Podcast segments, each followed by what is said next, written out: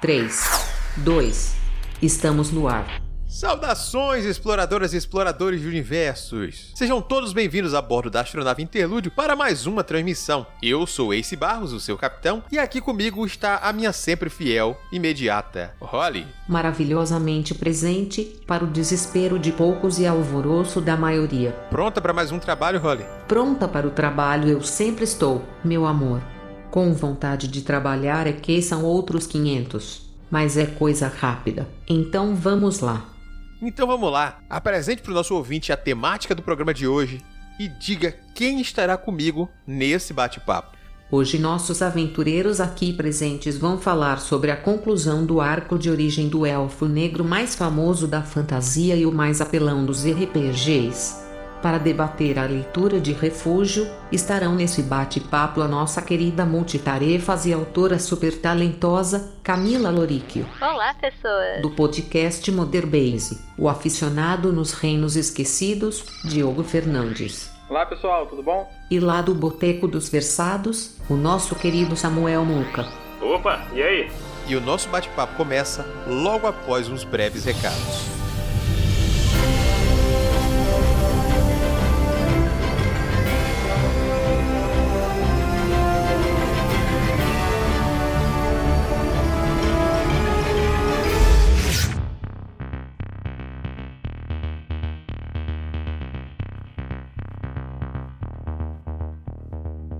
Vamos lá pro recado. Hoje aqui, me fazendo companhia, o senhor Samuel Muca. E aí? Diga aí, Samuel, como é que tá? E calmo, né? Tamo aí, só na manhã, fazer esse recadinho pro pessoal aí. Assim que é bom. Melhor do que a Holly perturbando aqui. Aí eu não sei se eu tenho coragem de concordar contigo, não. Não tem coragem de concordar, né? Não, ela é muito reativa. Quer dizer, ela é um amor, né? Não vale a pena falar assim dela. Quer dizer, não falei nada, né? Não falei nada. Não, Deus me livre. Mas a gente tem que começar aqui fazendo aquele velho lembrete. Sempre que você for fazer suas compras na Amazon, Submarino, Americanas ou Magazine Luiza, coisa do tipo, pense em fazer essas compras através dos nossos links. Esses links aí estão aí, ajudam o trabalho da gente, você não gasta nada a mais. E se você não estiver encontrando, todas as nossas redes sociais, na descrição tem o um link para nossas Linktrees lá com as opções para você fazer essa compra com tranquilidade. Samuel, agora a gente vai para os recados de verdade. Hum, começando por qual? Eu acho que é bom a gente começar pelo Catarse, as campanhas que estão aí no ar, para as pessoas conhecerem e colaborarem. Eu vou começar então por uma que é do universo de RPG nacional que eu curto bastante, que é Tordesilhas.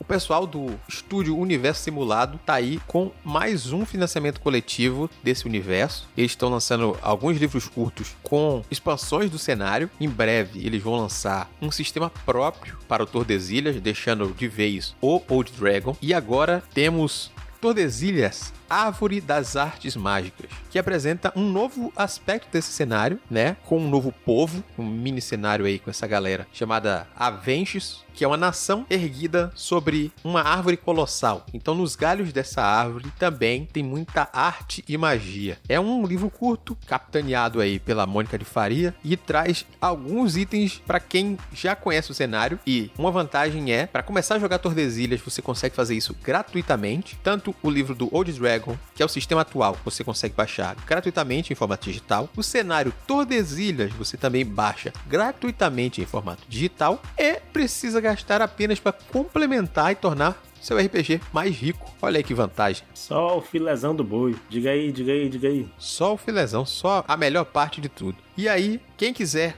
acompanhar essa campanha que já bateu a sua meta básica e agora só vai para as metas extras, acessa catarse.me barra TAAM que é Tordesilhas Árvore das Artes Mágicas. Então é só a siglazinha T-A-A-M e é correr pro abraço. Só alegria. Porra, agora falando em alegria, a gente puxa aí uma brincadeirinha, alegria, uma coisa assim, uma farra. A gente fala da campanha da antologia Farras Fantásticas.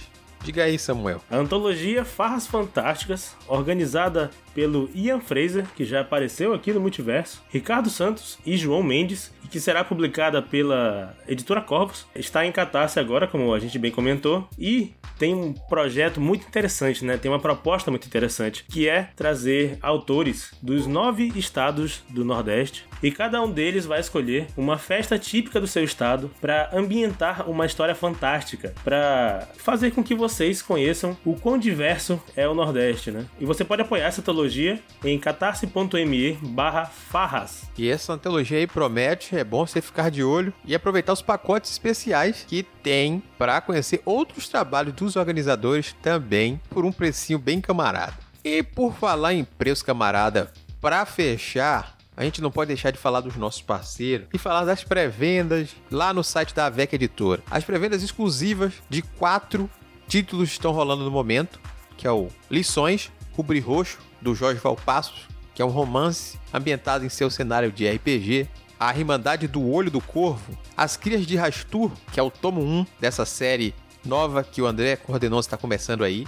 Tem também mensagens positivas com pitadas de agressividade da Letícia Pust e O Cão Negro de Clontarf, do César Alcazar, que estão aí com preço com descontinho, além de alguns brindes que são marcadores e coisas do tipo. Para você que curte essas coisas e quer dar uma força para as pequenas editoras que investem nos autores nacionais, tá aí uma oportunidade. E vale muito a pena, todos os autores eu já conheço. Desses livros, pelo menos O Cão Negro de Conta eu já li e gostei muito. Eu li a versão digital, né? Então, para quem quiser adquirir a versão física, é só acessar lá o site da VEC Editora. E agora vamos deixar de enrolar a muca e vamos para esse papo aí que a gente falou muita coisa sobre refúgio. Bora! Espero que vocês curtam aí.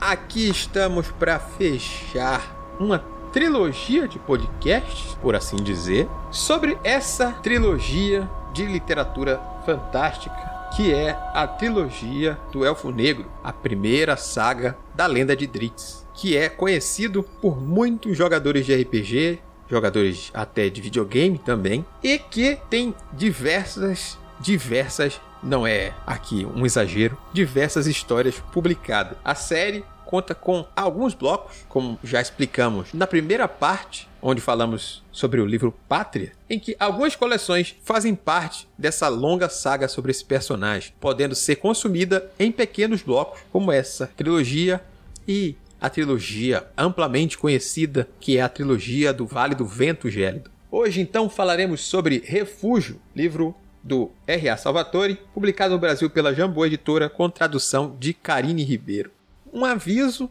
aqui logo para você que está aqui sem saber. Nós estaremos dois blocos, um primeiro sem spoilers, um segundo que virá posteriormente com spoilers. Obviamente, é impossível falar sobre o terceiro volume de uma série sem spoilers leves sobre os dois volumes anteriores. Mas, dito isso, não saia nada da nossa boca que comprometerá a sua leitura, caso você esteja com medo de grandes spoilers para você. Refúgio conta a história de Dristo Urten na terceira parte da sua jornada inicial, após contar para nós a sua origem, o seu nascimento e a sua formação em pátria, sua jornada de afastamento da sua família em exílio, que tem um título bem óbvio. Novamente a gente vai para um título que é autoexplicativo, que é Refúgio, onde longe de tudo isso, de toda a sua vida no subterrâneo, o elfo negro busca um novo lugar para que ele possa viver. Então, esse refúgio, obviamente aí essa sinopse bem restritinha e autoexplicativa aí para vocês não ficarem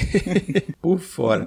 Eu vou começar perguntando pro pessoal aqui da mesa, então, já o que acharam dessa leitura aqui, começando pelo Diogo, que é sempre empolgado, e porque o Muca tá curioso, porque viu a nota do Diogo aí. E aí, e aí, e aí? Então, então o povo que tá ouvindo deve estar tá pensando, né? Lá vem o emocionado. Mas acho que dessa vez é um pouquinho menos. Não, ó, e não que o Refúgio seja um livro ruim, tá? É longe disso, mas muito longe mesmo. Eu, eu achei que ele é um dos talvez pelo meu gosto de, de uma aventura e tal, talvez seja o melhor deles na hora de contar. Eu dei uma nota que não foi a, sei lá, uma nota tão grande assim. Eu gostei muito do Exílio, inclusive, aí eu dei uma nota um pouquinho melhor para ele, porque assim, por mais que ele seja um livro muito bom, eu adorei Refúgio. Assim, o final dele me dá com o coração quentinho, assim, eu adorei, sabe? O coração ficou ali, pô, felizão. Mas não sei se vocês repararam isso, mas eu não achei que ele tem cara de que fecha uma trilogia. Ele parece um livro que abre uma sabe? Eu não reconheci ali que aquele livro ele estava fechando aquelas outras duas histórias que a gente leu. Eu acho que ficou para trás, sabe? É como se aquilo que a gente viveu não, não tivesse tido grande relevância. É como se o Salvatore tivesse falado: olha,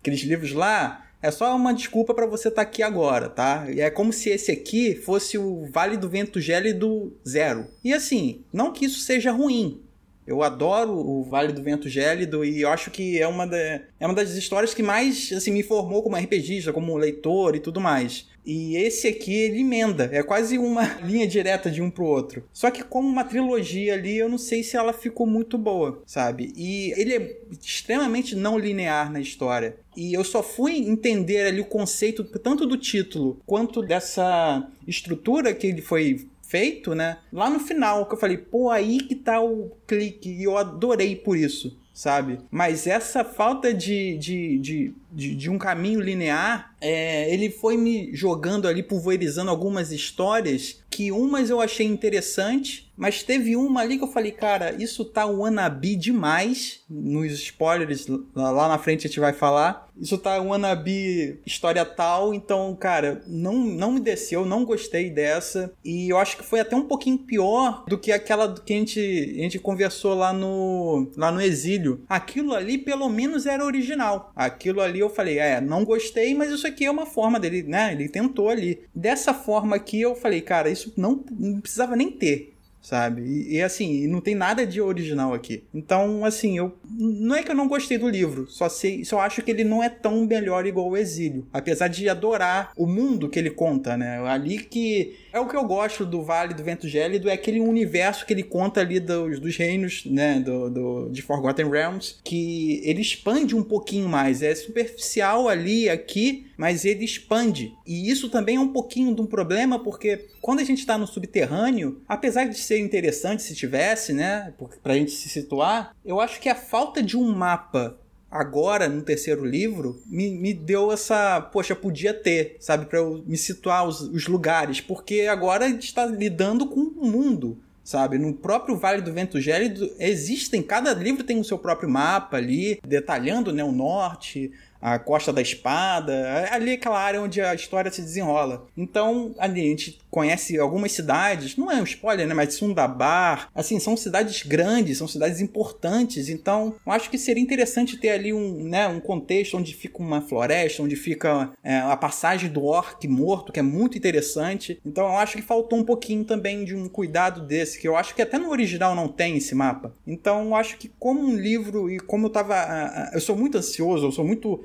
hypado, né, com o livro. Então eu acho que isso me deu um, deu uma, né, uma baixada ali no tom. Mas pode ser também para dar aquele levante para quando você começar a próxima trilogia, para você já começar na pilha de querer mais, porque ele termina assim, né? Que termina te jogando, ó, vai meu filho, agora tem mais três livros para você se apaixonar aí. Vou dizer que eu concordo, Diogo, com vários pontos do que você falou aí. A gente vai até espremer um pouco mais algumas dessas questões mais à frente, mas se eu ver aqui agora alguém menos empolgado, com menos background dos Forgotten Realms, né, dos Reinos Esquecidos, alguém que chegou sem conhecer nada disso, só embarcando em mais uma saga literária fantástica. Camila. Quando falou pouco background, eu falei: é comigo, é comigo. assim, da mesma forma que eu comentei nos outros dois casts, eu acho que o Salvatore escreve muito bem, sabe? Eu acho ele muito liso. O que é de se esperar de uma pessoa que escreveu 400 milhões de livros, né? eu achei um livro muito fácil de ser lido. Assim, eu tava um pouco preocupada porque os livros não são exatamente pequenos, né? E ia falar, ah, tem que terminar a ponto pra gente poder bater papo. Aí eu falei, ah, poxa, eu fiquei um pouco preocupada com o prazo para conseguir ler. Só que, da mesma forma que foi com os outros dois, foi assim, um livro muito rápido. Não foi surpreendente, foi só uma manutenção, assim, de realmente, os livros do Salvatore são muito fáceis de ler, sabe? São muito acessíveis nesse ponto. Em relação ao que o Diogo comentou, eu não tenho como saber. no caso, eu não, não, não, pesquei essas referências, provavelmente, de outros livros, de outras histórias, de outras coisas, porque eu, não é realmente uma coisa que eu consumo com frequência, né? Mas eu tive uma sensação muito semelhante. Eu, assim, eu senti que é um livro que não tem nada a ver com os outros dois. Uhum. Assim, é, quando eu entrei nele, eu falei: pera, é, tá, ok, ok. N não tem nada, assim, é, o clima é outro outro, o jeito como ele testa a história é outro. Não parece que é uma sequência, de fato, sabe? Porque o jeito como ele te leva na história diverge completamente das suas experiências com os dois primeiros livros. Foi nesse momento até que um comentário que eu tinha feito na hora que eu tava lendo foi: agora eu entendi como este homem escreveu 36 livros do Drizzt, né? Eu falei, então tá. é assim que ele vai fazer isso. Eu falei, ah, agora eu tô entendendo. Agora que eu tô entendendo uma coisa aberta, né? Mas assim, eu me senti apresentada a um outro universo, assim, que ele tava se propondo. Eu, eu senti um outro Drizzt, eu senti um, um, outro clima. Eu ficava um pouco surpresa por algumas decisões de roteiro que eu achei que ele ia seguir, e de repente ele, ele dava meia volta e só fechava. É, então eu acabei sentindo isso que o Diogo falou, de esse livro ele parece uma sequência de coisas. Ele não parece uma história. Uhum. Isso tudo falando que, tipo, ele é muito gostoso de ler e muito rápido de ler. Ele é muito fácil, assim. Foi, é uma delícia ler as coisas que ele escreve. Porque flui. Tudo dele flui muito bem. Mas esse livro, ele realmente tem uma cara de que ele não tem cara. É como se eu estivesse vendo vários fascículos que foram compilados em um livro mais grosso. Porque você é apresentado a um monte de personagem você conhece novas espécies. Provavelmente para quem já conhece elas tem essa outra camada de aproveitar, né? Que nem foi nos outros com os devoradores de mentes. Eu falei, nossa, mas então como é que eles são, sabe? Eu tive que eles foram mostrando como eles eram e as outras coisas que tinham a ver com eles. E assim, como a gente conhece outras coisas agora nesse aqui, então adicionou muito pro futuro, adicionou um pouco sim pro personagem, mas ele é um reboot, sabe? A sensação que eu tenho ao ler o terceiro livro é que eu não estou fechando nada também. Foi a mesma coisa que o Diogo sentiu, eu senti. Eu não senti final, eu senti um recomeço. É, é não é nem um refúgio, sabe? Não tem refúgio, é só um recomeço. Ele rebutou o personagem. Ele faz um, um, um reboot generalizado ali de maneiras que depois a gente conversa, que eu olhei e falei: Ah, entendi. Ok. Tá bom, é isso que você tá querendo. Mas aí, de qualquer forma, não fecha nada. Eu, eu não senti um fechamento de trilogia de qualquer maneira. Mas assim, eu, eu senti que eu fui apresentada mais ao Salvatore do que ao mundo lendo esse livro. Boa. Vamos ver agora, Samuel, como é que tá aí? Como foi a sua leitura, Samuel? A minha leitura, ela foi muito boa. Eu gostei bastante mesmo do livro. E eu concordo com o pessoal, assim, não tem. Não dá para sentir esse fechamento de trilogia. Só que isso não me incomodou, porque desde o primeiro livro que a gente comentou aqui, eu tô falando que eu tô lendo esses três única e exclusivamente para poder ler a trilogia do Vale do Vento Gélido. Né? Então, considerando que esse tempo todo eu tava só trilhando esse caminho para poder ler a próxima trilogia, funcionou para mim por isso. Mas realmente, como trilogia, se eu falasse, pô, vou ler só esses três aqui, sabe, não fecha mesmo não. É uma coisa assim que, que deixa a desejar. E, entretanto, eu acho que o livro é tão rápido de se ler. Eu tava meio que numa ressaca literária para variar, sei lá. Sem muita vontade de ler nada assim. Tanto que eu até falei, pô, ainda bem que a gente adiou um pouquinho a gravação, que eu vou ter mais prazo para ler e tal. Até porque também eu tava meio chateadão com o último livro, que eu não gostei tanto, né? Achei arrastadíssimo. Esse aqui, em compensação, acontece muito mais coisa e o tempo todo tem algo que te empurra para ler mais. Não é como o exílio que é arrastado, né? Por mais que tenha personagens que eu gosto lá no exílio e tal, aqui eu senti mais movimento mesmo, um ritmo muito melhor. Então eu gostei mais desse, mas eu tenho que concordar com o pessoal de que, como trilogia, eu acho que ele não fecha bem. Ele cita muitos personagens, alguns aparecem brevemente. Você pensa assim, poxa, tá aparecendo, sei lá, um grupo aqui de personagens interessante. O que, que vai acontecer com eles, né? É isso que ficou. exatamente esse espaço que eu deixei aqui para vocês. É tipo, caramba, não, só apareceu e foda-se. Mas é isso, cara. Eu acho que gostei muito. Sei lá, tô feliz com a leitura. Pronto, pronto. Tranquilo. Eu vou continuar nessa levada aí de vocês. Eu também gostei da leitura, gostei do que eu li, do que eu vi aqui. A trilogia como um todo me agradou bastante. Mas eu concordo que, enquanto peça final de uma trilogia, ela não parece se encaixar. O que a gente parece ter são dois livros de origem e um interlúdio longo com cinco histórias diferentes do Drizzt servindo de conectivo para a próxima trilogia. Uhum, Realmente, perfeito. a gente tem a formação do personagem nos dois primeiros e aqui a gente tem ele livre finalmente para exercer todo aquele pensamento que ele tinha antes e querer se conectar com esse novo mundo que ele tem a explorar. E a gente tem esse conectivo com cinco etapas e termina já apontando assim, continua em A Trilogia do Vento Triste Retornará. Filme da Marvel que tem isso direto. Uhum. Capitão América retornará. Aí, bom, você já sabe que, que ele vai conectar com algo e ele dá essa grande sensação. Não que ele seja ruim, não que não valha a pena ler a trilogia, mas a expectativa deve ser ajustada. Você não vai encontrar uma série que se conclui realmente nela aqui. Os dois primeiros se fecham muito bem como livro de origem e o terceiro é um conectivo para o que você vai ver a seguir. Você precisa ver o que vem a seguir? Não. Eu recomendo? Recomendo porque eu estou empolgado igual o Muca aí. Já estou na pilha para querer ler o que vem a seguir. Eu gostei muito. Gostei e me conectei bastante com isso aqui. É porque é inovador? Não. Como a Camila disse, o Salvatore escreve tão bem que é um tipo de fantasia que eu curto ler e é tão rápida, gostosa, que os livros não parecem ter o número de páginas que tem. Então, você às vezes precisa de um livro que te agrade, te deixe aquele feliz, mesmo que ele não traga uma inovação, uma trama rocambólica cheia de reviravoltas. Não, o livro precisa ser gostoso e fazer você bem. Quer dizer, ele precisa despertar algum sentimento. Alguns livros não são feitos para fazer você bem. E vocês entenderam o que eu quis dizer. Mas esse livro aqui é perfeito para quem tá buscando esse tipo de leitura, sabe? É, eu concordo. Eu achei interessante desse terceiro livro que ele faz umas conexões, né, com os outros. Normalmente, assim, por mais que ele não pareça fechar, ele tenta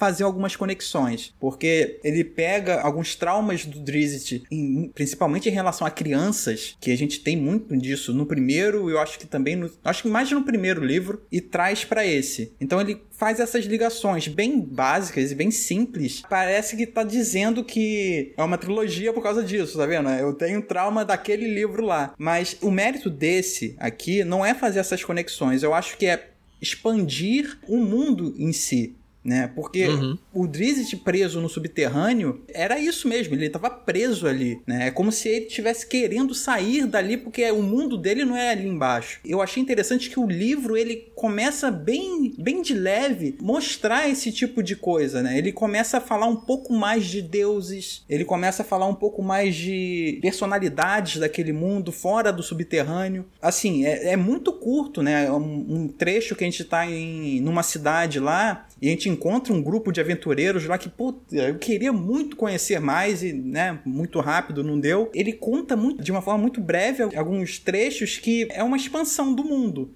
Né, mas parece que é, não é que faltou espaço, ele simplesmente decidiu não contar aquilo. E isso poderia ou não, né, sei lá, ter sido feito de maneira diferente. Eu acho que o mérito do livro é esse. Falar que, por mais que a gente tenha, né, o background daqueles dois livros lá e daquela história que ele contou, onde uma deusa é totalmente maligna, odiável e tudo mais, existe um mundo ali fora que não é um espelho do subterrâneo. Pode ser, né, porque nem, nem todo mundo é bonzinho e o Drizzt teve essa consciência, né, é que no, no, na superfície também tem gente ruim, mas que o que ele busca, o que estava dentro dele, os valores que ele carrega, que depois lá na frente um personagem muito bom, assim, eu adorei aquele personagem extremamente excêntrico, é, mostra para ele qual é o caminho. Olha, esse caminho que você tá fazendo aí, que você acha que é seu, é espelhado nessa determinada coisa. Então eu tô te apresentando. Então eu acho isso interessante desse livro, sabe? Ele expande e mostra que o mundo do Drizzt não é aquilo que ele tá preso ali embaixo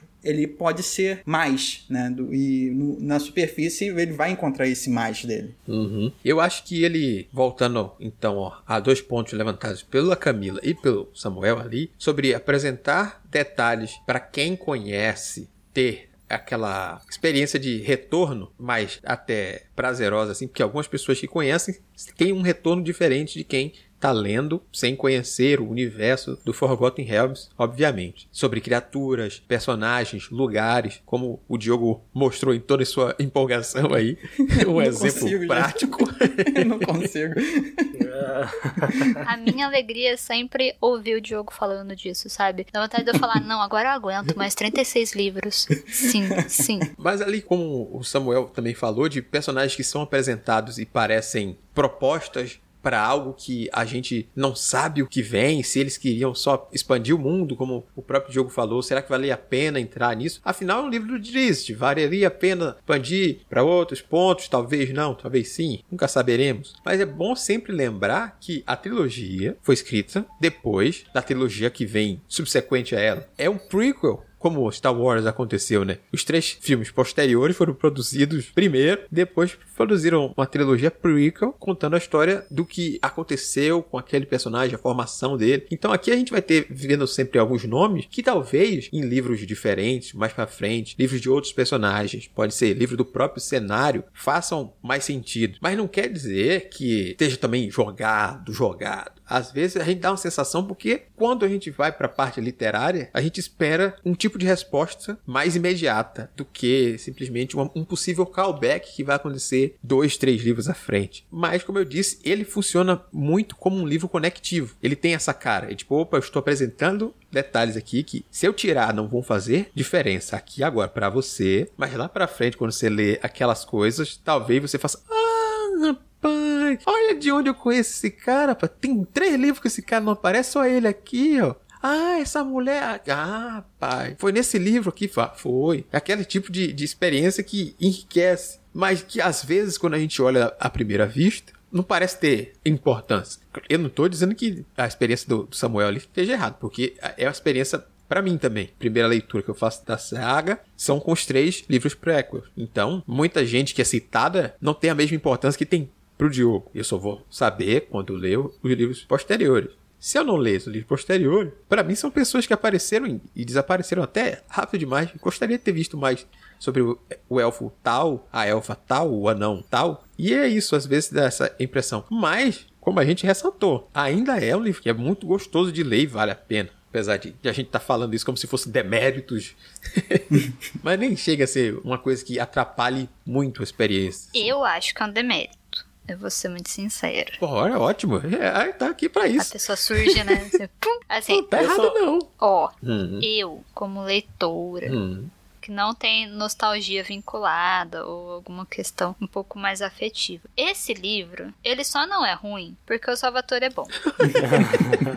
Tá aqui minha opinião polêmica. É essa. Porque assim, eu senti problemas de ritmo. É, esses cortes muito rápidos dele, essas sem saídas, fica com uma cara de barriga, fica com cara. Tipo, beleza se você vai aproveitar isso lá pra frente, mas faz isso direito, sabe? E assim, eu não sinto que ele faz isso direito em vários momentos. Mas, como ele é muito bom, de verdade, você consegue sair feliz mesmo assim, sabe? Eu acho que eu considero sim deméritos, eu sinto problemas de ritmo grandes, por isso que eu falei que, assim, a minha sensação é de que eu não estou vendo o mesmo escritor, eu não estou vendo o mesmo jeito de lidar com a história que eu vi anteriormente. Eu estou vendo um novo Salvatore, que continua muito bom. Ele segura a- as propostas que ele faz, sabe? Por isso que quando a gente chegar na parte dos spoilers, esses rompimentos que ele faz com o que você tá esperando do roteiro, ao invés de eu ficar surpresa positivamente, eu só falei, nossa, podia ter sido um pouco melhor feito. Assim, pra mim como leitora, né? Uhum. Então, meu ponto é que eu acho sim falhas, eu acho sim erros que só não são ruins e não estragam a experiência, porque ele é muito bom. Aquele homem escreve muito bem.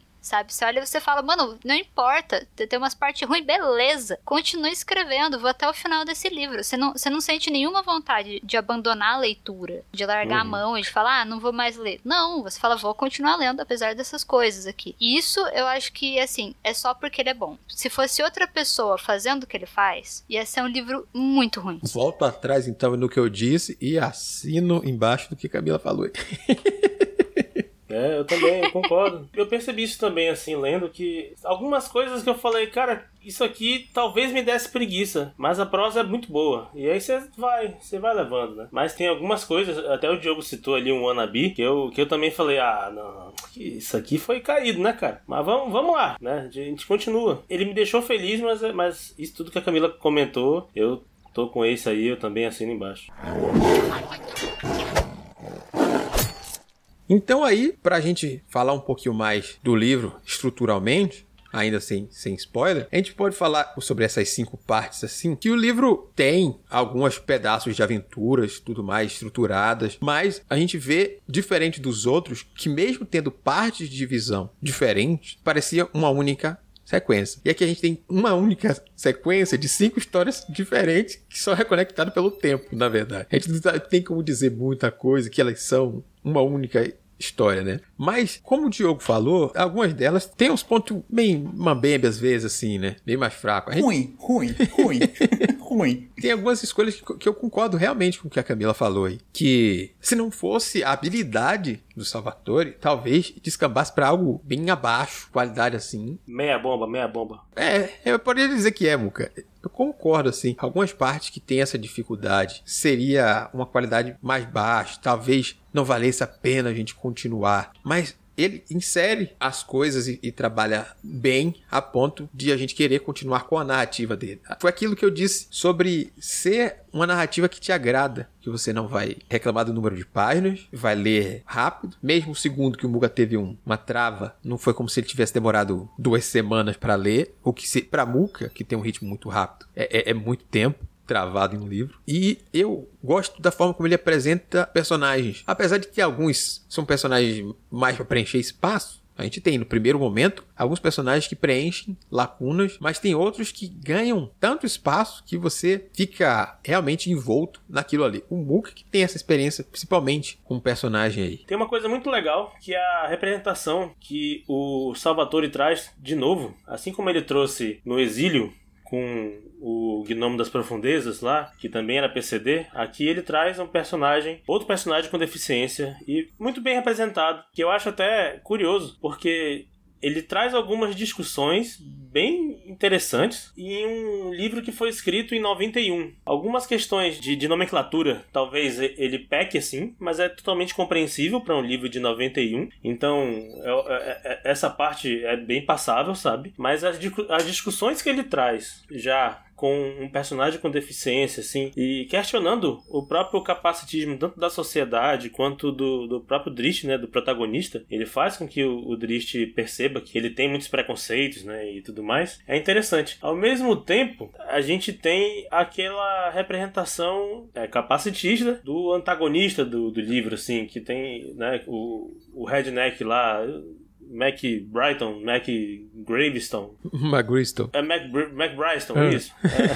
É. que ele vai perseguindo, né, o, o Drift durante o livro todo. E ele usa o estereótipo do vilão desfigurado, né? Por que, que esse cara é ruim? Esse cara é tão ruim que ele acaba sendo desfigurado e, e aí faz aquela, todo aquele estereótipo, né, e tal. Recorre. Que assim, eu corro o risco de dizer que tô passando pano, né? Mas é porque já tá tão batido, ainda mais considerando que é um livro de 91 fazer isso, sabe? Tipo, não me surpreende pelo menos. Então, eu acho que tem lados positivos e também tem, assim, um lugarzinho que a gente também dá para dar uma criticada. Mas não chego a achar que você tá passando pano, não, Muca que assim, o próprio a questão do Rod McGristle aí, enquanto eu lia, eu não conseguia imaginar ele realmente como alguém desfigurado, apesar de falar de ele ter perdido um pedaço da orelha e uma cicatriz. Eu imaginava ele alguém com uma cicatriz, mas alguém com cicatriz. Sabe? Só um cara grande uma cicatriz. Eu não conseguia imaginar ele nem com alguém com uma desfiguração. Porque a forma como fala não, não, não é como se fosse algo que é tão repugnante ou coisa que é esse tipo, aquele estereótipo de, ó, oh, o cara é desfigurado. Ele é, você não aguenta nem olhar pra cara dele. Não, o povo fala assim, não esquece isso aí, pô. Deixa pra lá. E ele que não consegue com rancor dentro, sabe? Pela, pela coisa assim. Acho que você não chega a passar pano quando você fala. Eu acho que tem, na verdade, as duas coisas. Ele mesmo né, tem essa parada de falar que, que é grotesco e tem gente que chega a comentar que é grotesco. Tem gente que realmente deixa passar batido assim, sabe, que, é, que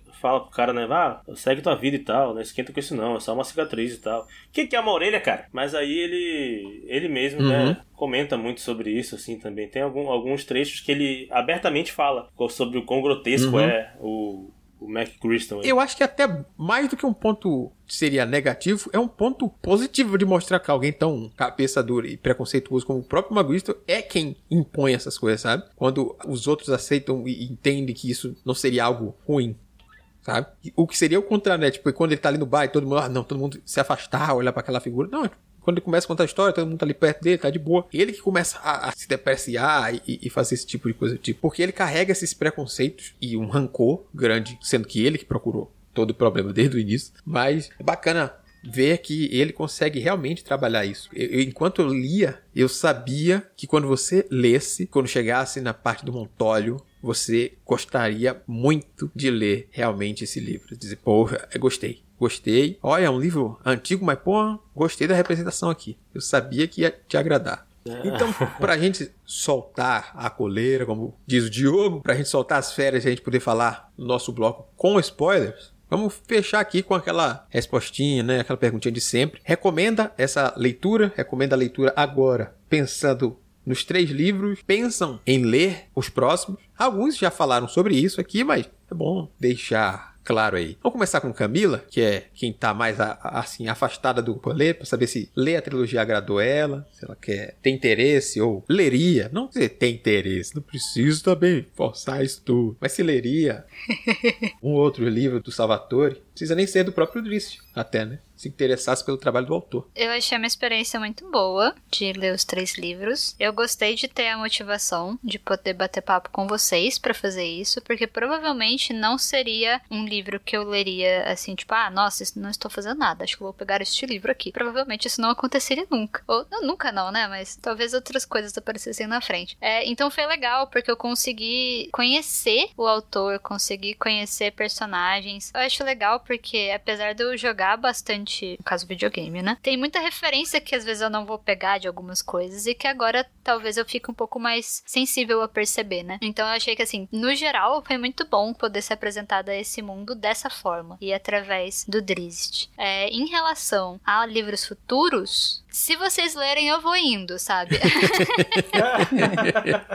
Porque essa troca, assim, de poder bater o papo e, e, descobrir essas outras coisas tá sendo muito proveitosa. Mas por vontade própria, assim, nossa, não vai ser para poder bater papo com vocês, talvez eu não vá tão atrás assim. É, talvez outras coisas dele sim, porque eu acho que ele, querendo ou não, ele tem um, um, um quê de, daqueles livros de conforto, sabe? Tipo, você não, às vezes você tá distraído ali, nossa, eu queria ler alguma coisa para sentir alegria no meu coração, sabe? Quero ler alguma coisa que eu não precise pensar muito, que eu me sinta entretida e me traga algum tipo de plenitude. E eu acho que ele é um autor que consegue entregar isso para, pelo menos para mim. Então, ganhei um novo autor a quem recorrer quando eu precisar de um livro conforto. Muito bem, senhor Diogo. Então, é, eu acho que é meio óbvio, mas eu não consigo nem ser sucinto na hora de falar de Drizzt, mas eu recomendo muito você que busca o que a Camila falou, né? Uma leitura confortável, uma leitura que vai te entreter, vai te agradar, porque é uma leitura que tem uma história divertida, que tem uma escrita muito boa e tem o Drizzt, sabe? Então, eu acho que é um livro de, de abertura que talvez não tenha, né? Pelo que a gente já falou aqui, não tem encerrado da melhor maneira possível, mas é uma forma de você conhecer a base de um personagem para poder começar nas aventuras do Drizzt e a sua turma, sabe? Que é o Vale do Vento Gélido. Então eu acho que vale muito para você conhecer. É igual o que o Muka fez. Preferiu ir na trilogia de origem para começar o livro mais famoso e tal. Então, se você também pensa dessa forma, eu acho que é a melhor forma de conhecer a base dele. Então, vai fundo porque porque vale muito a pena, cara. E, e- eu acho que ler o Vale do Vento Gélido e a primeira página, que é o que me marcou pra caramba a vida toda de leitura, assim, vale pra você conhecer, sabe? E recomendo muito. Emocionado. Samuel, vamos nessa. Minha opinião, já venho repetindo aí há algum tempo, mas o que eu acho curioso, por que, que a Camila foi metida nessa? Porque logo quando eu li Pátria, eu fiquei com uma dúvida no meu coração. Falei, caramba, algumas coisas que estão nesse livro aqui são problemáticas? Eu- gostaria de opinião feminina aqui. Por que não convocar a Camila? Né, pra, pra conversar sobre esse livro aqui. E aí deu a ideia de, de a gente ler o livro e tal. E acabou virando trilogia de episódio. Então, muito legal. E... Mas sobre a minha opinião, eu gostei da trilogia. Acho que, como a gente já comentou aqui, por mais que, que, que não feche bem, eu gostei muito de- desse terceiro livro, mais do que o segundo, por exemplo. Então, eu acho que vale muito a pena, cara. Muito pelo, pelo que o pessoal já comentou também. É, é, é, a gente tá concordando muito aqui, mas acho que é meio que consenso mesmo que é uma leitura de conforto. É uma leitura que, que ajuda a gente a, a só, sabe, se divertir um pouquinho. É, então, a Camila, a Camila comentou sobre videogame e tal que ela joga. Vai sair o jogo do Drizzt da galera toda agora em junho. O Dark Allen. Dark Allen, acho. Alguma coisa assim. Então, se tiver um.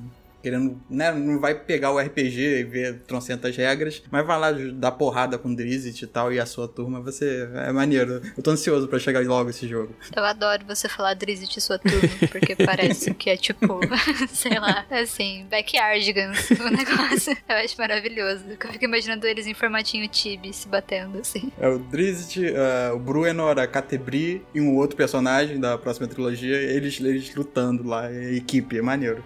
E eu já falei aí várias vezes, quero ler sim, recomendo sim que vocês façam essa leitura. Ele está disponível tanto em formato físico quanto em formato digital, então não tem desculpa, pode ir através dos nossos links, é melhor ainda, vai estar colaborando conosco. E é isso, embarque na jornada da trilogia do Elfo Negro.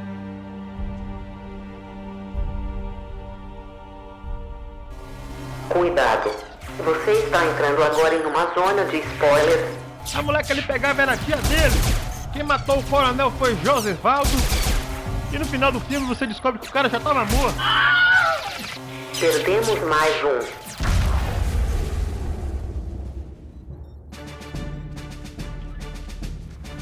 Essa é a sua última chance de pular os spoilers para chegar ao final do programa. Pule 30 minutos. Posso abrir? Pode, pode sim. Ó, agora que a gente pode falar sobre spoilers, quando eu terminei o livro, eu fui correndo na minha estante pegar O Feiticeiro de Terramar e ler o pós-fácil da Ursula Le Guin falando sobre como o homem gosta de escrever lutinha pra evoluir personagem. Que tapa na cara, hein? Caraca, mano. É porque assim, enquanto eu tava lendo, como a gente já tinha lido Terra Mar, né, e tudo mais, os dois. Nossa, os dois pós-fáceis. Que mulher, né? A mulher era maravilhosa mesmo. Eu fiquei muito pensando nisso porque todas as motivações e todas as partes, elas são movidas a conflito, né? Tanto que quando não há conflito, o Salvatore ele resolve de uma forma muito sucinta. Né? E eu fiquei pensando muito no que a Úrsula fala lá sobre a gente se acomodar nesse tipo de solução, nesse tipo de linguagem para poder fazer a história andar. Uhum. Mas enfim, eu eu queria fazer essa abertura para falar, nossa, uau, refletir. Mas é válido porque é real. A gente parar pra ver todos os conflitos dessas cinco etapas da coisa do triste, apenas são os dois finais, não são resolvidos exatamente com conflitos de alguma forma físico, físico ali, né? Tem um conflito no último, mas é bem leve. Não é uma coisa que aconteça, precisa uma batalha longa, nem nada do tipo. E o anterior com o dragão também Nossa não senhora, chega a ser uma resolução de pancadaria direta. Apesar de que, como o Diego, como o Diego falou, a execução É, meio... se foi ridículo pra caralho. Foi de ridículo pra caramba, bicho. É de vergonha. eu achei que ele tentou fazer o, o Senhor dos Anéis, tipo um hobbit, sabe? Sim. Só que ele não segurou a marimba. Aí Nossa. acabou acontecendo algumas coisas ali nessas partes. Porque tem uma vibe de, de jornada. Uhum. Que ele vai propor nesse livro, que ele não consegue segurar. Assim, ele é muito bom, o livro continua sendo, tipo, ok, eu li muito fácil, mas ele se propôs algumas coisas que ele não lidou bem com ritmo, não lidou bem com corte, e, tipo, fica um pouco aparente, sabe? botou os frades lá num cantinho, enquanto o Drizzt vai, vai trocar ideia com o dragão. É, sabe, enganar o dragão, o dragão velho pra cacete. É, dragão negocia, vermelho, ancião, vermelho, né? Vermelho, é, negocia com malandro, sabe? Com um cara porra, tem peso dele em ouro. E o Drizzt vai lá trocar uma ideia. Porra, cara, aí não, né? Aí, porra, não tem nem um anel na mão sabe? Não tem nenhum anel feito pelo Sauron pra, né, pra dar uma desculpa, mas não. Só na lábia. Não é assim, né? Aí é forçar. Mas nessa história toda, um dos pontos também que valeu uma nota um pouco menor, na minha opinião, é que eu não senti urgência em momento algum. O vilão principal, o, tal, o tal do Road McGrislow, o, o, o cara não é um vilão à altura sabe? Ele pode ter, sabe, perseguido o Drizzt até o fim do mundo, se der mole. É mais questão dele do que do Drizzt na hora da batalha final, o Drizzt dá um tapa no próprio rosto, porque o cara não tem poder para dar esse tapa, sabe? Não é um adversário pro cara. Então, é assim, eu fiquei meio frustrado com esse final. O que salvou para mim e que depois que eu tava terminando, eu saquei qual é a pegada que eu,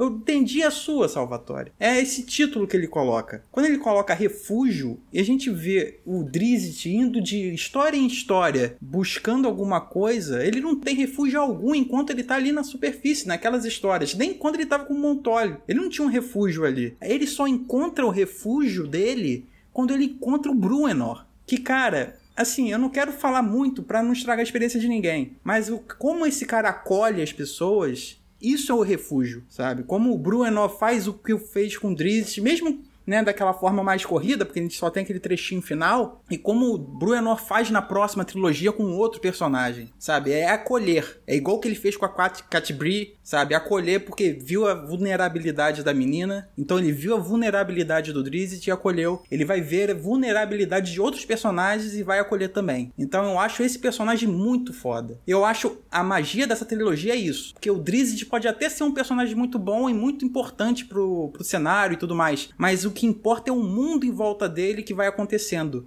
E as pessoas que ele vai encontrando pelo caminho. E Bruenor, cara, é um cara foda.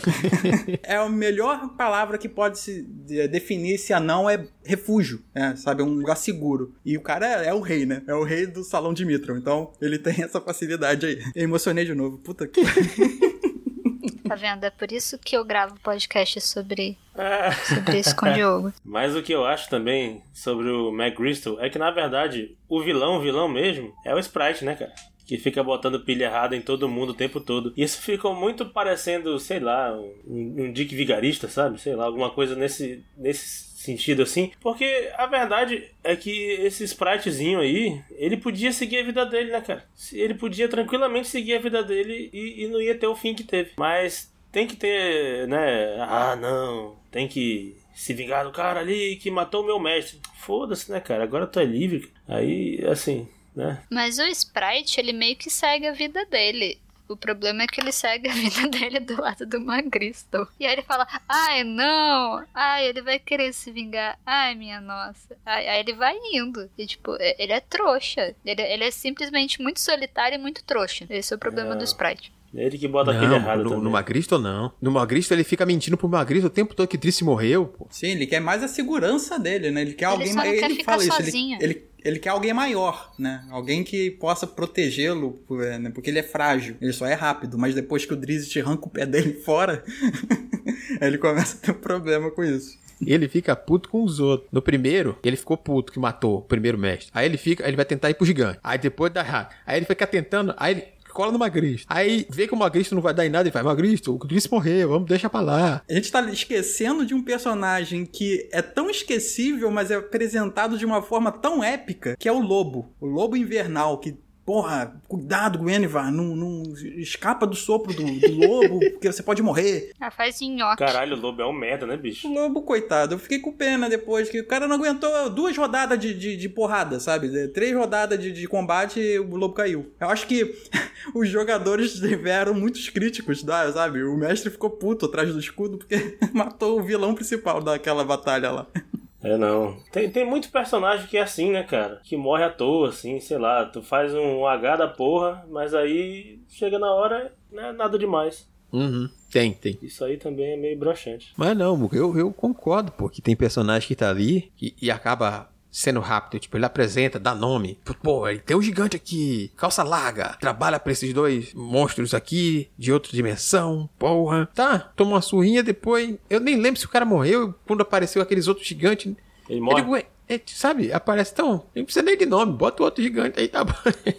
Igual aqueles outros que apareceram jogando É. pedra, não precisa nem de nome. É só pra matar, deixa aí. Acontece, tem alguns, alguns personagens isso, e tem personagens que são interessantes, que aparecem, como a gente já falou antes, rápido, que você fica assim, pô, beleza, quero saber mais, e é isso. É nesse ponto que eu acho que é demérito. Hum, Sabe, porque não parece que isso é bem feito. O que eu comentei na primeira parte sobre essas quebras de ritmo e de eu não entender o que, que ele tava querendo no roteiro era justamente esses pedaços de morte, esses pedaços de transição que ele vai meio que te atualizar. Então, o Drizzt tá lá fazendo alguma coisinha, aí a gente muda um pouco o cenário e a gente vai ver, ah, o que que o... É Kelendil, né? Uhum. O elfo. O que que o Kelendil tá fazendo? Aí ele, tá, beleza. É tudo tão descartável pela velocidade que ele faz, que fica ruim, entendeu? Fica mal feito. O Kelendil é descartado logo depois. sim. Uhum. Esse- é, Tipo, tem muita morte aleatória que você vai falar, ah, ok, quando a gente tá falando de um livro assim, eu espero que, a- que os.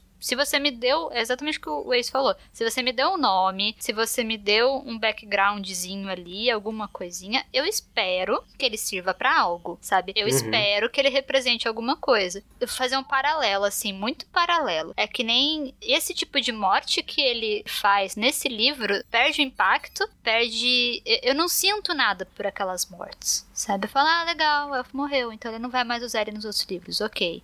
Tá, esse aqui sumiu só? Hum, talvez ele use nos próximos livros. É. Fica uma coisa meio vazia, sabe? É- é- Uhum. é- Eu saía. Toda vez que ele fazia isso no livro, eu saía um pouco do universo que ele tava me propondo e ficava tipo, ah, Uhum. mas tá, tá. Não é que nem num paralelo, vai, de coisa de fantasia, assim, tipo Game of Thrones. No Guerra dos Tronos tem umas mortes lá. Aí você fica um pouco surpreso, né? Depois você acostuma que pessoas morrem.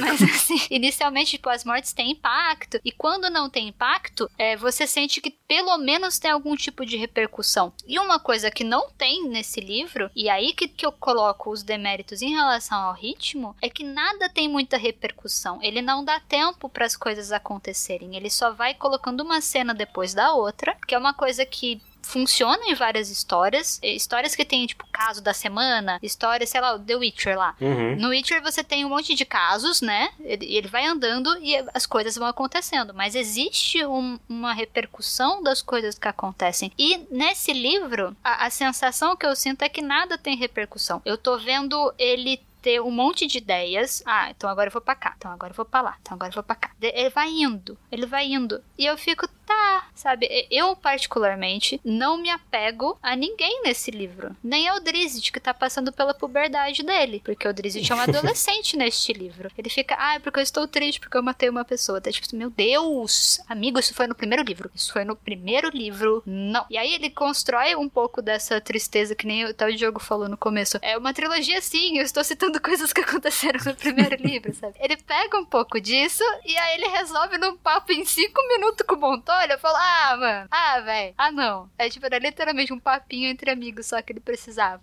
Terapia de cinco minutos. Foi a jato. Vrá, sabe?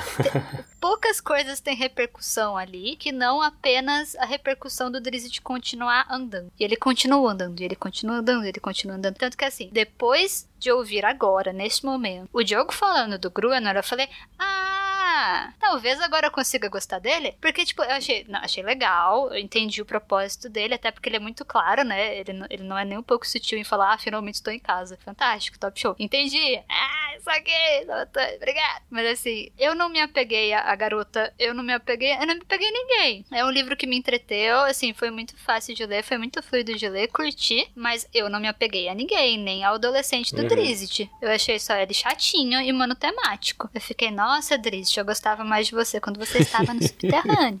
Mas enfim. E ainda, voltando um pouquinho na morte do Kelendil, nem eu, cara, que é, abertamente não sou o maior dos fãs de elfos, pô, eu fiquei assim, é sério que ele morreu assim, cara? Tipo, é uma morte que não faz nem sentido, né? Tipo, caramba, ele morreu tão fácil assim, é, é, é só chegar e quebrar o pescoço, jogo bala assim, sabe? Eu fiquei, caramba, muito mole, cara. Eu falo, ah, não. Aí é, foi uma brochada forte mesmo, cara. Assim, é. E pior que dá a entender que era um, ele fazia parte de um grupo, né, razoavelmente poderoso. Uhum. Sim. E que pagava um pau pra ele, né? E justamente isso que eu tava falando sobre ah, os personagens serem apresentados, dados com nomes, e às vezes umas mortes mais rápidas do que necessário, ou mortes mal estruturadas em alguns momentos mesmo. E personagens que parecem que renderão algo mais e são um pouco mais que participações especiais, que é o próprio grupo onde o Kellen aparece pela primeira vez com a Columba, a Garra de Falcão, o tal do Fred lá, que é aquele anão cheio de chiada, que eu achei engraçado ali aquele grupo ali, a dinâmica deles, mas tipo, opa, apareci, vou atestar que o Triste não é o, o verdadeiro culpado e tchau, galera. Falou! Ele é o Batman, né, cara?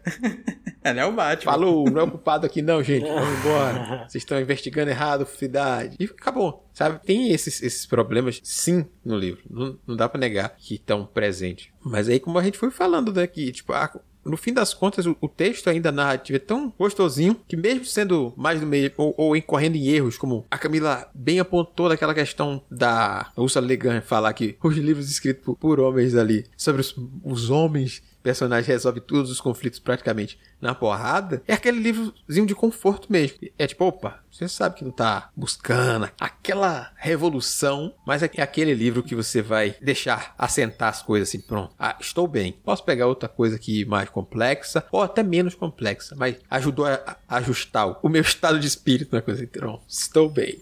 É isso que, que faz, assim, mas que a gente não pode negar das falhas de estrutura, não tem como mesmo, não. Falando sobre esse ponto aí da Ursula Le Guin, eu acho que tem também um pouco de que é D&D, né, cara? O sistema é feito também para combate. Então, às vezes a expectativa ela meio que faz com que a pessoa leia combate, né? Porque muitas das vezes é isso que o, que o sistema também é voltado. Eu não sei, pelo menos é a minha ideia. Sim, sim. A maioria dos conflitos no próprio Dungeons and Dragons até hoje são resolvidos em conflito. O conflito é uma das partes principais do jogo. Tanto que é que se tem um conflito no dia, demora a sessão vai demorar um pouquinho mais porque já sabe que parte dela vai ser dedicada àquilo ali. Tem essa questão realmente que tem uma ligação com a estrutura e a origem do próprio universo que ele está envolto também. Eu queria falar sobre o reboot, porque assim.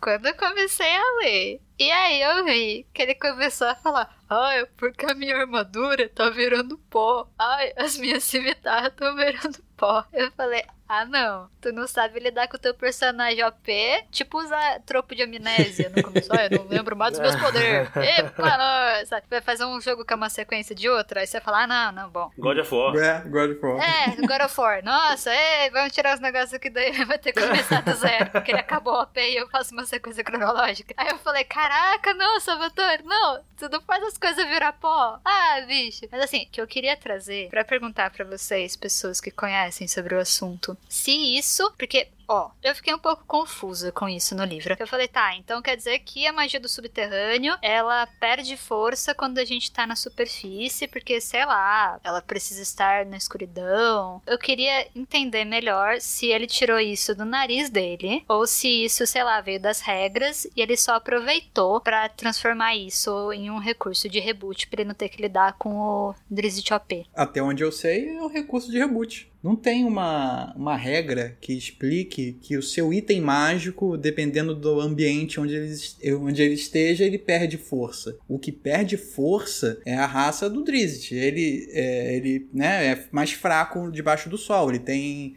redutores e tudo mais. Agora, o item mágico, ele não, não tem. Ele não é afetado, pelo menos até onde eu sei. A ideia que eu sinto é que talvez os itens sejam, sei lá, divinos, né? Ligados a, a Lot, e talvez a, a, o distanciamento da deusa, né?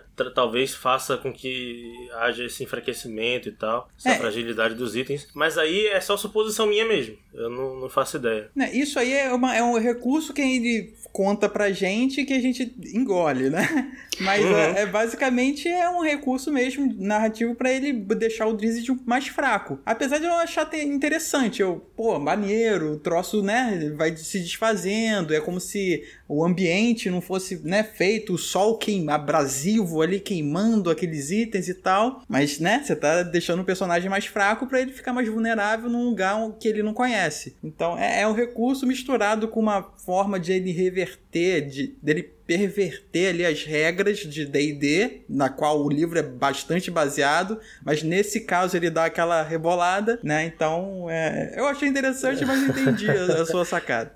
Eu fiquei pensando, ah, talvez eu, eu fui mais ou menos para essa linha do Mocha de falar, tá, é onde a Loth tá, embora ela esteja em outra dimensão, ok? Aí eu falei, tá, mas se ele perdeu o favor dela e ela falou, olá, eu gostaria que você morresse, aí eu falei, então, já, ele não devia ter poder nunca. Uhum sabe? Então, eu fui tentar, eu fui tentar pensar, eu falei, talvez seja alguma regra que eu não conheça, ou talvez seja só o recurso que ele tirou do nariz mesmo. É, é porque.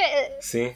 Assim, eu achei legal, ao mesmo tempo que eu achei fraco, sabe? Eu fiquei, nossa, imageticamente, eu falei, nossa, muito louco. Imagina você tá lá andando ali, as coisas começam a desfazer por contato com a luz. Eu falei, nossa, é uma imagem interessante ali que ele te propõe, mas eu achei fraquinho. Eu não sei, eu acho que também tem que, sei lá, né, livro de 91, livro de RPG, esse pessoal emocionado também, né? Tem desculpa não, para de defender ele. Para de não, defender. Não, eu só tô falando ele, que é isso, assim, é, é, meio que isso, assim, que eu penso, assim.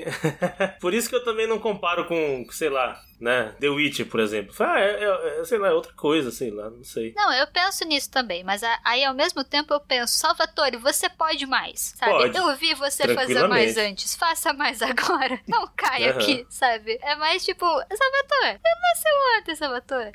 Pelo amor de Deus, colega. É engraçado porque do jeito que a gente tá conversando aqui, parece que até que, que a gente não gostou do livro, né? Mas a gente gostou, a gente só é chato mesmo. Tem, tem isso, assim, a gente, a gente percebe os probleminhas, assim, e, e comenta, né, cara? Acho que é justamente isso que transforma os livros dele interessantes, porque ele te dá margem para você reparar algumas coisas que você pode, você pode criticar. Eu acho isso muito louco, né, cara? As pessoas, quando gostam, tem que gostar pra cacete, defender com unhas e dentes e tal.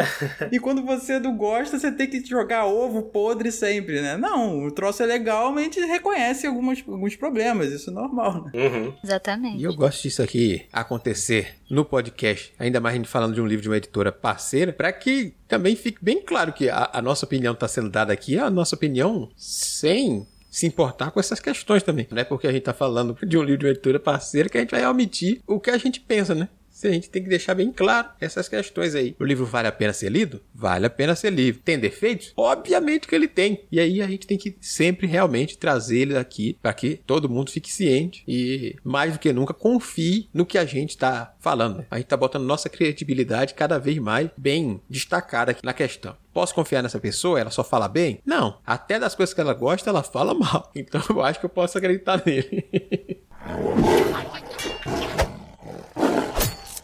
Antes de tu fechar, eu só queria fazer um último comentário sobre o Montólio, que é a gente eh, comentou um pouquinho sobre ele na parte sem spoiler, mas uh, eu não cheguei a ser um pouco mais explícito aqui na parte com spoiler, que quando eu comento lá sobre as questões de discussões PCDs, né, então. Eu acho muito interessante que o próprio Montólio, ele é um personagem com deficiência e ele em nenhum momento ele se faz de coitado ou nada desse sentido, sabe? E ele traz uma, algumas discussões muito legais, que é quando ele fica estressado, por exemplo, quando o Drist sente pena dele, né? Porque tem muito isso, né? Ou o cara é o herói da superação, e aí o Drist o tempo todo fica vendo ele como esse herói da superação, ou também é o cara com pena, né? Que é quando o próprio Montório percebe que o, o Drist tá com pena dele, e aí ele fica estressado, né? Fala, porra, bicho, a gente não é amigo, por que, tu tá com essas situações aí? Sabe? Ele joga na cara o tempo todo o capacitismo do, do próprio Drist, né? E da, até da sociedade como um todo, assim, por, por ter problemas com ele, até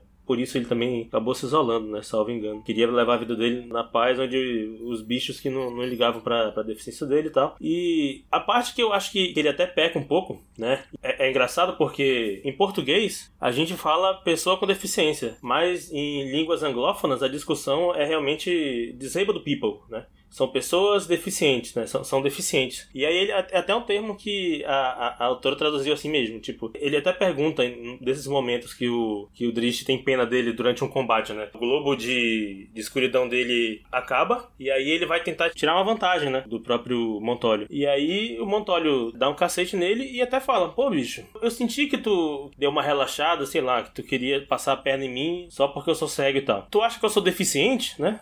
Tipo assim, te contar a novidade, cara. Tu é deficiente. A parada é essa. Isso não é, não é demérito, né, cara? Tem um pouco isso aí também. Mas é aquilo, sabe? Livro de 91, sei lá, as discussões sobre, sobre isso mais se consolidaram ali em 81, então é, é, é algo recente, mas ainda assim é, é bem interessante como o, o autor consegue trazer isso no livro antigo, né? De forma bem legal, né? É, tem mais lados positivos do que negativos, assim como a, a, gente comentou um pouco mais sobre o, o gnomo das profundezas, que eu nunca lembro o nome dele. Belwar. Pois é, o Bel é um personagem maravilhoso, sabe, cara? Que traz também discussões sobre capacitismo. Muito legal, muito legal mesmo. E, e é isso uma coisa que, que me faz até ter um carinho maior pelos livros aqui do, do Drist. Porque ele. Eu, eu, eu sinceramente imagino que. Não sei, eu não sei explicar como que ele tem essa, essa dom, ou talvez ele conheça alguém mesmo, sabe? Tem, uh, tem sempre a possibilidade dele conhecer alguém que, que, que traz essas experiências para ele, ele botou isso na obra. Porque realmente eu sinto que é algo que tá um pouco adiantado do que as outras obras da época, sabe? Em questão de representação mesmo. Mas é isso, Samuel. Eu gostei realmente também dessa parte e queria muito, muito, era uma das partes que eu mais queria aqui no programa, era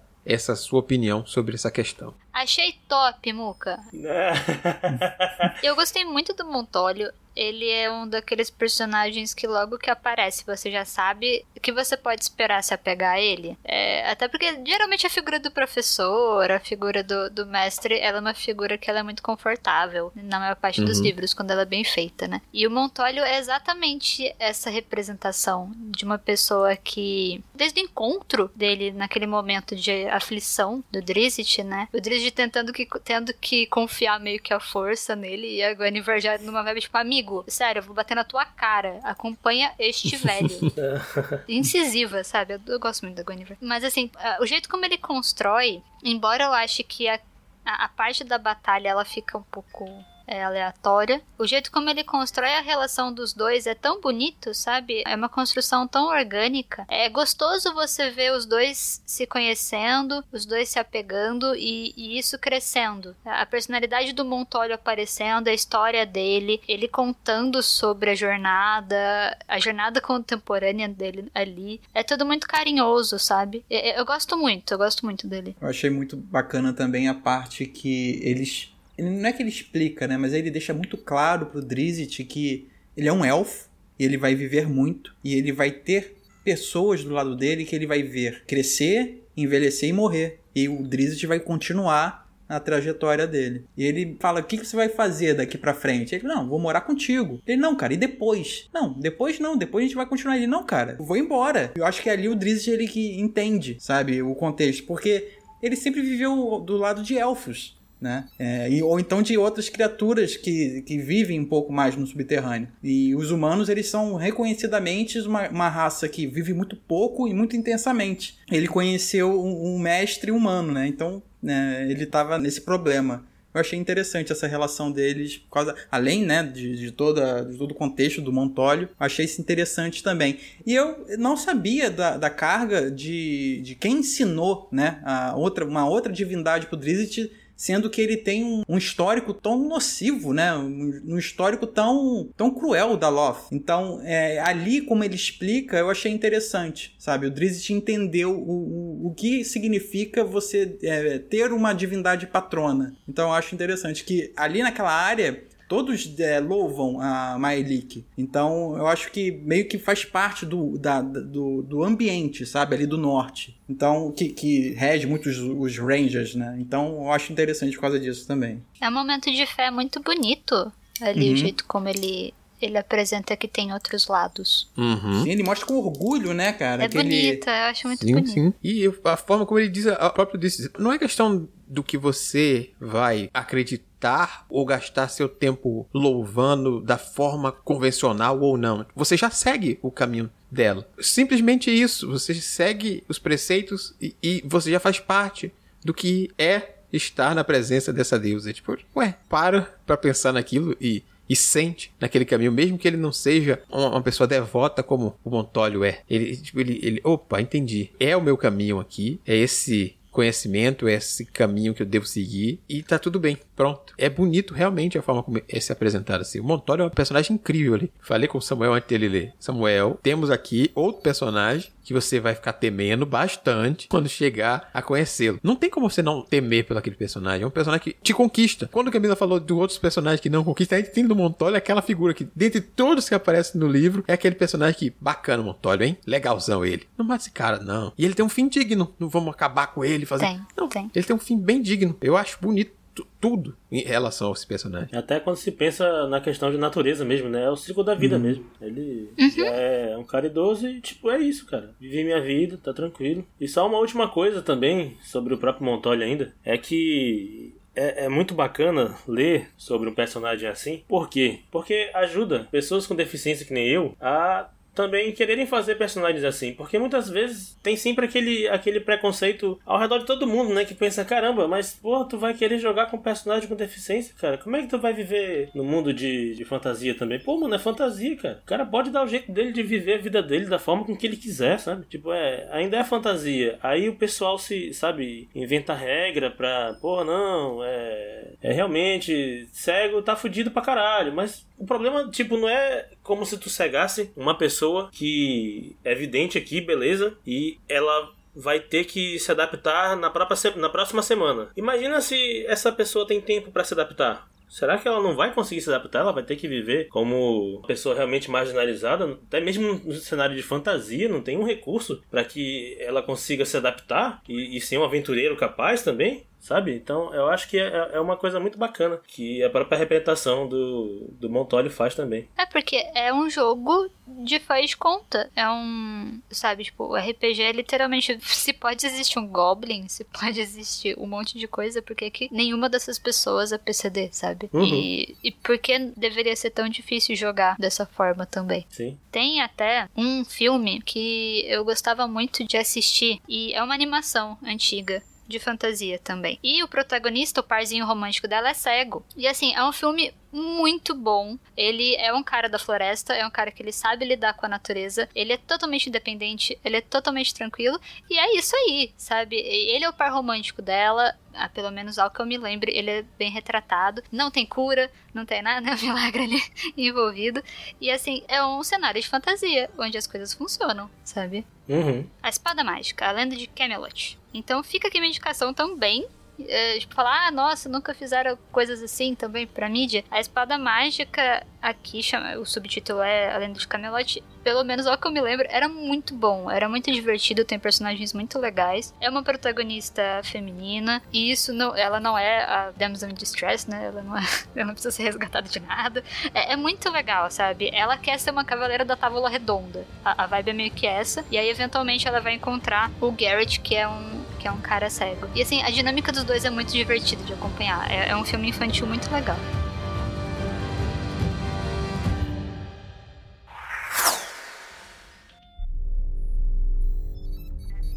E é isso. O nosso bate-papo fica por aqui. Mas se você já leu algum desses livros, se você ainda não leu, se você tem alguma dúvida ou sugestão, gostou, não gostou de alguma parte, concorda ou não concorda conosco, entre em contato seguindo as indicações da Holly para a gente ampliar esse papo. Sempre dando preferência pelo nosso canal do Discord, onde estamos lá sempre ativos.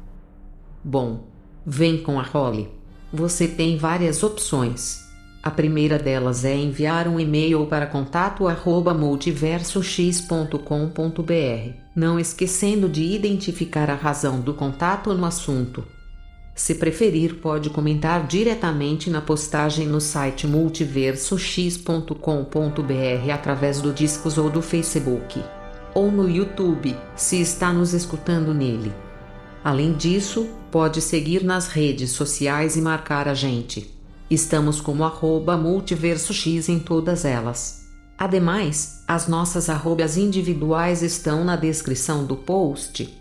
E claro, o mais especial, vem fazer parte da nossa comunidade no Discord, bater um papo com a tripulação, participar das nossas leituras coletivas e, quem sabe, até gravar com a gente.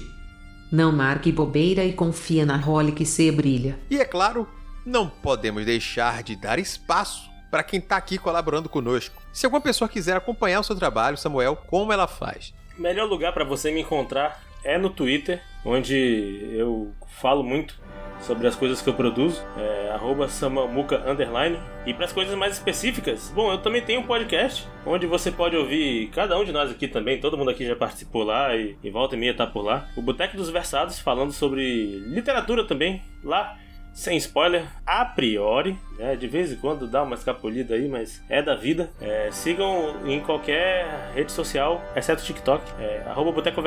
E em qualquer agregador você pode encontrar a gente lá. Boteco dos Versados, a gente faz parte lá da rede Leitor Cabuloso, no site leitorcabuloso.com.br. Manda ver aí o Twitch, cara. Eu tô te vendo lá de vez em quando jogando Chrono Trigger. ah, é, também, também tem o canal da Twitch lá que eu tô arriscando fazer uma jogadinha aí com a ajuda tanto da Camila quanto do Ace de vez em quando. Tô dando uma jogadinha lá, Samamuca Underline DD, só, só procurar lá. Que de vez em quando também tem gravação ao, ao vivo, então dá pra, dá pra acompanhar por lá. Pronto. E é claro, a gente aproveita a oportunidade aí e fala com o Diogo. Diogo, se alguma pessoa quiser acompanhar o seu trabalho aí por essa internet de meu Deus, como ela faz? Então, pessoal, é... eu tô lá no Twitter também, né? Eu tô lá no Twitter meu, pessoal, como ID Diogo. E também vocês me acham lá no arroba MotherBasePod. É um podcast que eu falo lá de coisinhas legais e, e tudo mais, e, séries, jogos e enfim. Tô lá com Caio Vicentini e Vinícius Vendramini. A gente sempre recebe o pessoal lá falando, falando abobrinha. Se você acha que quer ouvir eu falando com mais emoção, mais emocionado sobre RPG, sobre o Church, sobre tudo mais, dá um pulo lá é o motherbase.com.br. E é isso. Eu tô nessas duas redes, é ID Underline Diogo e Motherbase Pod. Camila, não acho que você vai escapar não. Fale aí para quem quiser acompanhar o seu trabalho, acessar sua loja ou coisas afins. Ah, perfeito, tá vendo? Bom, eu tô sempre pelo Twitter, no arroba Camiaetria. É, lá falo um monte de coisa e tudo mais. E também tô no Instagram e no meu site que chama Castelo de Cartas. E lá no Castelo de Cartas, inclusive, tem a nossa lojinha com os nossos zines, adesivos e nossos livros também. Por hoje a nossa transmissão fica por aqui. Nos encontramos na próxima. Tchau, tchau.